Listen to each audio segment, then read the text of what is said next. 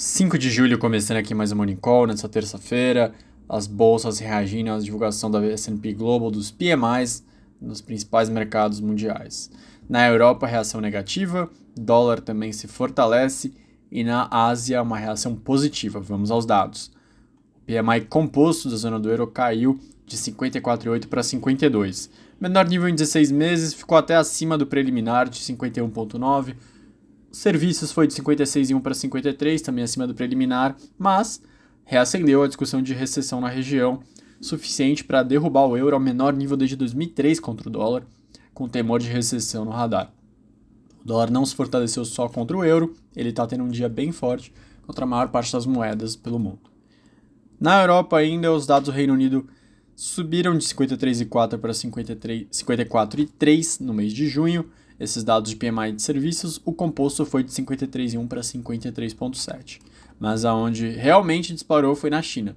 O PMI composto subiu de 42,2 para 55,3 e o de serviços de 41,4 para 54,5. Como a maior parte das, dos mercados asiáticos tem uma relação forte comercial com a China, eles comemoram e as bolsas avançam no dia de hoje. Inclusive, a curiosidade é que a bolsa chinesa por si só não teve um dia tão positivo. No Japão, o PMI também melhorou, passando de 52,6 para 54 de serviços e o composto de 52,3 para 53. As empresas japonesas do setor de serviços estão relatando um aumento sólido da atividade, que o mais rápido em oito anos e meio, enquanto as restrições para a Covid foram, depois delas terem sido levantadas e depois reduzidas. Mesmo tema que motiva o PMI a avançar na China.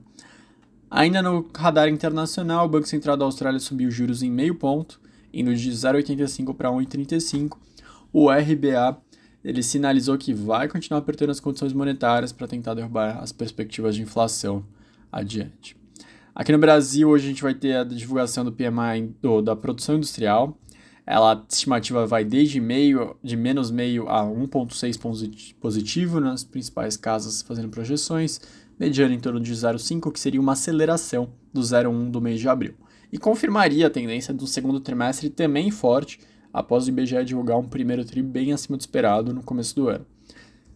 Além disso, a ANAC divulgou que a oferta de voo superou o período pré-pandemia pela primeira vez no mês de maio, quando registrou uma alta de 6% quando comparado ao mesmo período de 2019. A demanda ainda está um pouco abaixo, 2,5% abaixo do pré-pandemia, na comparação com o mesmo intervalo do ano passado, aí sim uma alta bem considerável, 87,6 da oferta e 71,5 da demanda.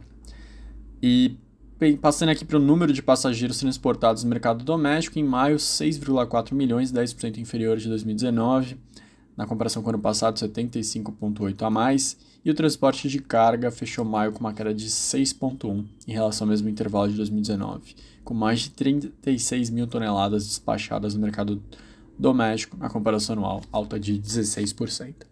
Acredito que sejam os principais pontos do dia. Ficado bem atento, claro, à discussão fiscal, os prefeitos reclamando bastante da perda de arrecadação futura que eles estão colocando na conta, com as medidas das PECs que o governo federal está preparando. Isso, obviamente, tem um efeito no fiscal bem considerável e o mercado financeiro reage muito a esse tipo de discussão. Uma boa terça-feira para todos e até amanhã.